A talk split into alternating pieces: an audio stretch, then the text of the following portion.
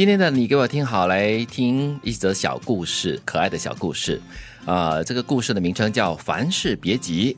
大妈呢，就早上去广场散步，看到一个老头哈、拿着这个海绵笔在地上写大字，啊，忍不住呢就凑上前去看。这个老头呢看了大妈一眼，啊，提笔写了一个“滚”字。大妈心想：哎呦，看一下而已嘛，至于咩？很像的，你 这个大妈。那老头呢，又看了大妈一眼，又写了一个“滚”字。那大妈再也忍不住了，来来一个声响，哎，他就上前去一脚将老头踢倒在地了。那警察呢来了，就问怎么回事。这个老头呢就很委屈的说我就想写句“滚滚”。长江东逝水，刚写头两个字就被这个神经婆给踢倒了。“哎，你自己改的嘞，这个本身是神经病，就神经婆。”神仙婆比较形象化。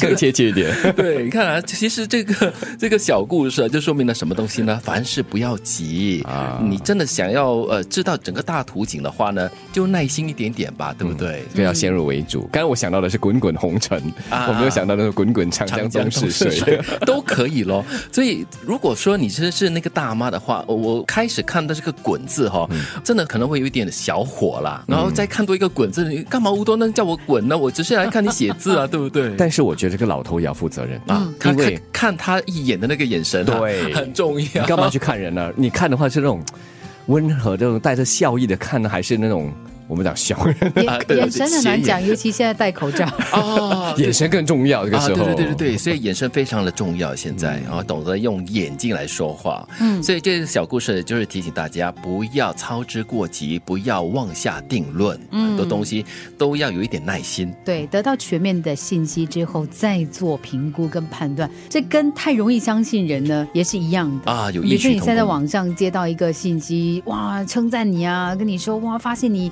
看了你的这些 po 文之后，觉得你很可爱啊，想跟你交朋友啊。然后第二句就来了。啊，慢慢等啊，看清楚啊。嗯再不然的话，就是我们对一些人。或者是对什么样的事情所持有的固定既定印象。那如果又在发生像这样子的大妈看到这个“滚”字的话，就比方说啊，如果这个大妈呃已经大概知道这个老头的存在了，然后也听闻这个老头好像不是很友善什么的，嗯那现在又发生了这个“滚”字的出现，啊他就很容易下定论。对，既定的印象很重要。对，所以有时我们这个既定的印象哈很很危险，嗯，它会让你错失很多，也会让误解发生。也会做出一些错误的判断。那第二个故事我们要听的就是这个长命冰淇淋。哇，冰淇淋不会融化哦。嗯，还长命哦。是，那刚刚在电梯里面就看到一个小孩在吃雪糕，出于关心呢，一个大妈呢又顺口的告诉他，天气这么凉，会吃坏身体的啊小朋友哎。大妈嘞要老一点。不要斜眼。OK OK，好来，嗯，那我是小孩了哈，小孩就告诉他说，呃，我的奶奶活到一百零三岁哦，啊，吃雪糕吃的、啊？不是。我奶奶从来不管闲事。哎，这个这个小故事有一个转折点哦。没有礼貌，谁家的孩子啊？怎么教的？所以看来这个小故事就有两种看法了。这个德明看到的就是一个没有礼貌的小孩，谁教的呀？然后另外一个可以说的道理呢，就是不关我们的事情的时候呢，最好就是闭上嘴巴吗？出于可是我觉得这出于关怀哦，这是小故事了，所以小笑话了。所以要回到这个刚才那位大妈她的语气，嗯，啊，如果她是那种，刚刚那位大大妈很好啊。对对对对对。所以我你演的不够泼辣，不够给播。要给播一点，啊好，这个小孩才会顶他哎这一句话呦，。小朋友，天气这么凉，你还吃雪糕，吃坏你的身体啊！嗯，很够讨人厌的了。